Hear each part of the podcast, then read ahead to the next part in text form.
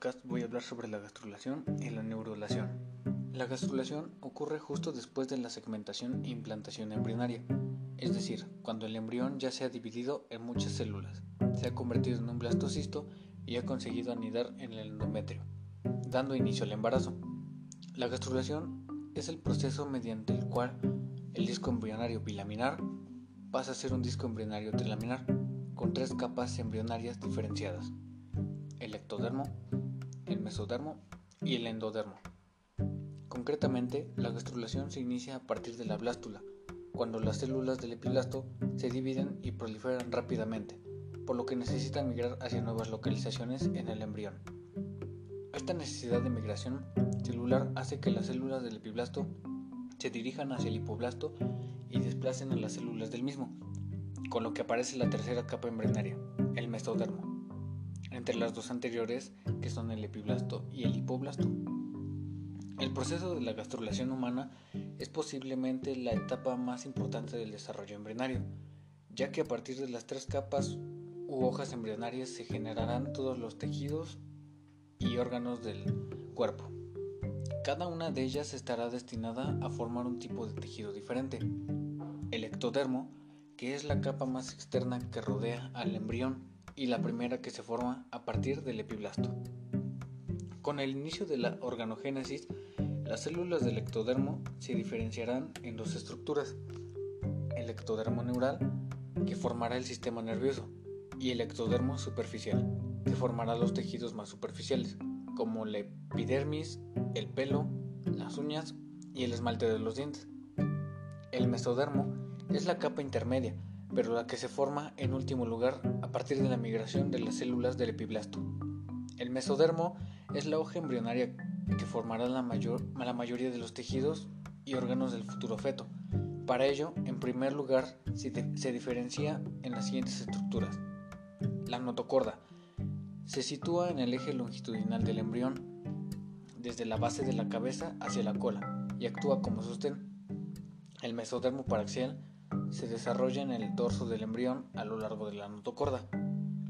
El mesodermo intermedio, también denominado nefrotomo, ya que dará lugar a los riñones a ambos lados del embrión y otros componentes del sistema urogenital. El mesodermo lateral, que es la parte más externa del mesodermo y la que originará el sistema sanguíneo y cardiovascular.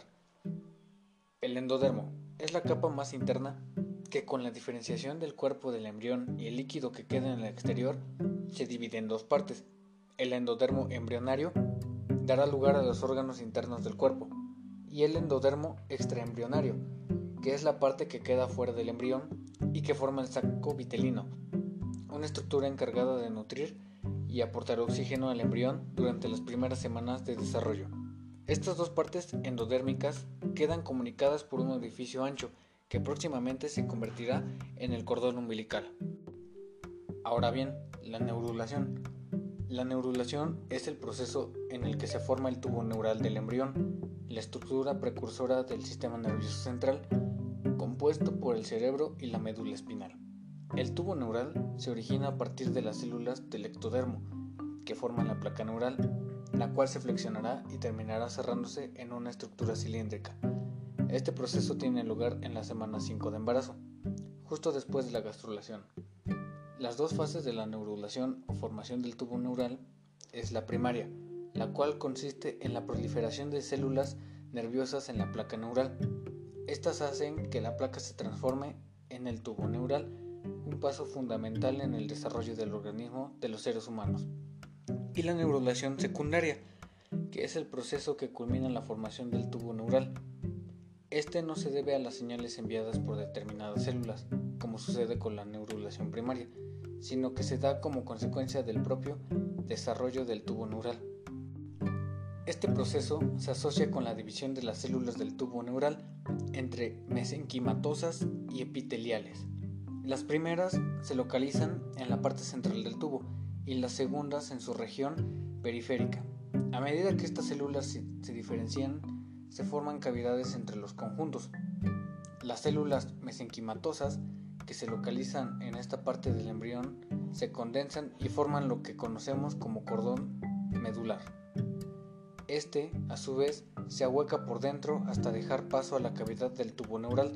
Este fenómeno se inicia en la región sacra de la columna vertebral.